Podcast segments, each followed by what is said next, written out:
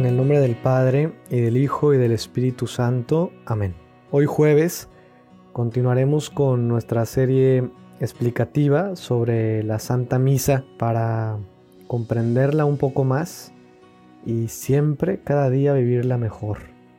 Y hoy, además de recordar que la vez pasada compartíamos esa famosa frase del Beato Carlo Acutis, en la que dice que la Eucaristía es mi autopista al cielo, porque hablábamos de cómo al iniciar la misa, el sacerdote revestido entra caminando hacia el altar y nos hace pensar en que todos estamos en esta tierra de paso, de viaje lejos de nuestro verdadero hogar que es el cielo.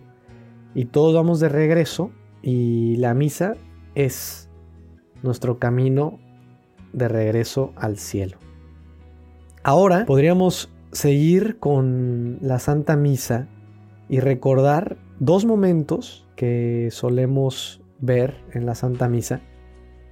Y ustedes recordarán cuando el sacerdote ya está delante del altar, hace un gesto de reverencia, que es una ligera inclinación de la cabeza, o hace una genuflexión.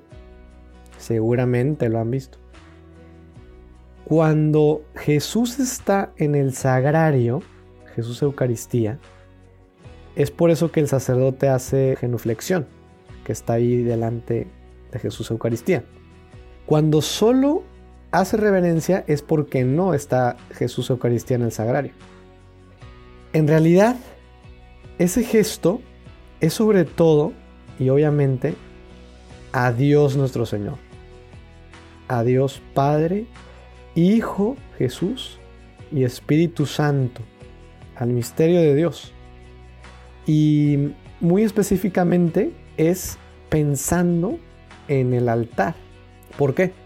Porque estamos entrando a ese gran misterio de Dios.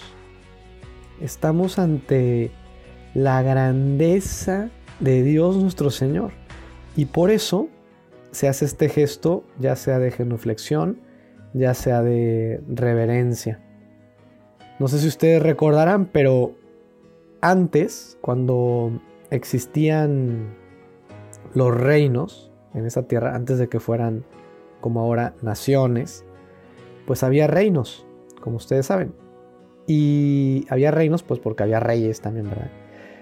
Y cuando la gente estaba ante el rey, ante la reina, y, y entraban en su presencia, pues entraban y hacían una reverencia, ¿no? Por esa dignidad del rey, de la reina. Pues imagínate ante Dios, ¿no? Que es pues la autoridad misma, ¿verdad? Es Dios nuestro Señor, de quien viene toda autoridad.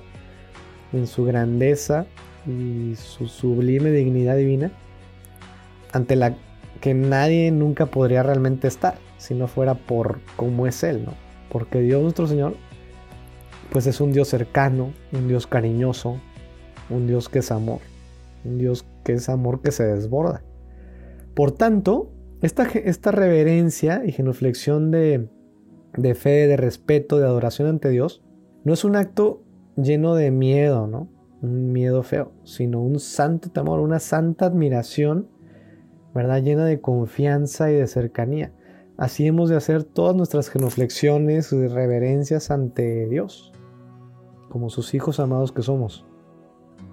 Te invito a que cada vez que veas al sacerdote hacer esta genuflexión o esta reverencia, también tú la hagas previamente al entrar y llegar al lugar desde donde vivirás la Santa Misa.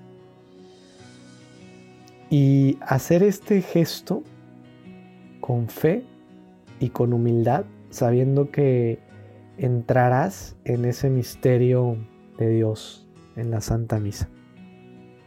Y un segundo gesto, un segundo momento que quisiera también compartir en este jueves, es cuando el sacerdote se acerca al altar y le da un beso. Este es un gesto de adoración, un gesto de cariño a Dios, porque el altar simboliza primero el como decíamos, el misterio de Dios. Lo que se va a realizar ahí. la Santa Misa, el misterio de la Eucaristía. Podríamos pensarlo como si fuera el Calvario, donde Jesús entregó su vida en la cruz. Podríamos pensar como si fuera también ese cenáculo donde Jesús por primera vez realizó el misterio de la Eucaristía, junto con sus apóstoles antes de entregar su vida. Podríamos también pensar que es el sepulcro, el santo sepulcro, donde descansó Jesús en su muerte, donde estuvo su cuerpo muerto antes de la resurrección y por tanto el lugar donde también resucitó. Es hermoso pensar todo esto. Y más ahora que estamos en Adviento y se acerca la Navidad, pensar que ese altar también es Belén. Ese altar también nos ayuda a recordar el misterio del nacimiento de Jesús.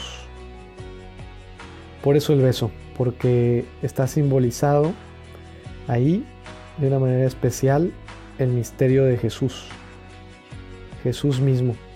Recuerden cómo hay una frase en la Biblia en la que dice que Jesús es la piedra angular.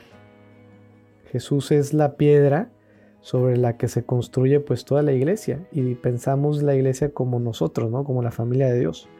Todos los bautizados, los hijos amados de Dios, a la que estamos llamados todos entrar en este misterio. Y por eso te invito, cada vez que veas al sacerdote dar ese beso al altar, también tú interiormente darlo. Porque la misa no se trata simplemente de verla y escucharla, sino sobre todo de vivirla. Y ahora les invito a hacer una comunión espiritual. Creo, Jesús mío, que estás realmente presente en el misterio de la Eucaristía. Te amo sobre todas las cosas y deseo ardientemente recibirte dentro de mi alma. Pero como no puedo ahora sacramentalmente, al menos ven espiritualmente a mi corazón. En el nombre del Padre, y del Hijo, y del Espíritu Santo. Amén.